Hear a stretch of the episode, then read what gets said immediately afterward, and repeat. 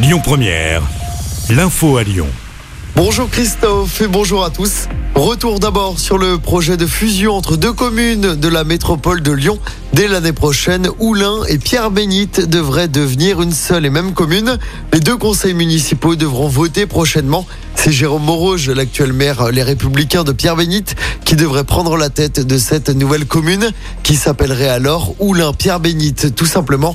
On écoute Jérôme Moroge et Clotilde Pouzergue, l'actuel maire d'Oulin ça sonne comme une évidence, puisque nous sommes le même bassin de vie. Nos populations se connaissent, elles se côtoient déjà. Et les activités culturelles, sportives, euh, les lycées, tout ça. Et puis bah, aujourd'hui, on le voit. On a besoin de plus en plus de moyens euh, pour les habitants, alors qu'on a de moins en moins de ressources. Donc l'union fait la force. Après, demain, euh, on a tout un tas d'exemples déjà à donner en termes de sécurité, par exemple, puisque le fait de réunir nos deux polices municipales nous permettra d'avoir une présence la nuit sur les deux communes, ce qui n'est pas le cas aujourd'hui. Et à l'inverse, on aura un centre de supervision euh, urbain, donc des personnes derrière les caméras. À la fois aujourd'hui, c'est le cas à Oulin et ce sera demain le cas à Pierre-Bénite. Donc ça, c'est un, exemple très concret et on sait que les habitants sont très attachés aux aspects de sécurité.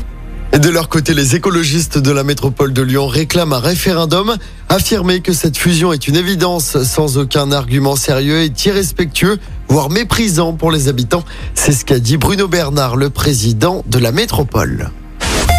Le siège de la région Auvergne-Rhône-Alpes perquisitionné par le parquet national financier, c'était hier. C'est à propos des dîners fastueux organisés par son président Laurent Wauquiez. En juin dernier, le dîner de personnalité avait coûté plus de 100 000 euros, plus de 1100 euros par convive. Tout ça aux frais du contribuable. L'affaire avait été révélée par Mediapart. Dans l'actualité locale, cette agression a filmé puis diffusé sur TikTok à la prison de Saint-Quentin-Falavier en Orisère. C'était le 28 janvier dernier. Selon le progrès, un détenu avait été passé à tabac dans sa cellule par d'autres détenus. Ils ont été placés en garde à vue en début de semaine. Quatre d'entre eux étaient encore entendus hier soir. Les agresseurs doivent être jugés aujourd'hui.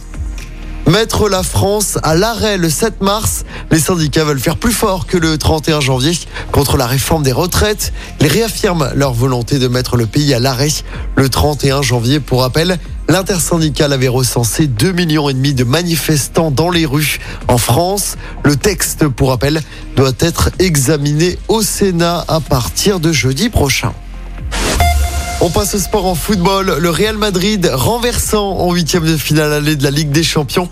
Mené 2-0, les Madrilènes ont totalement renversé la tendance et se sont imposés 5-2 hier soir à Anfield face à Liverpool. Le Lyonnais Ballon d'Or Karim Benzema a notamment marqué un doublé.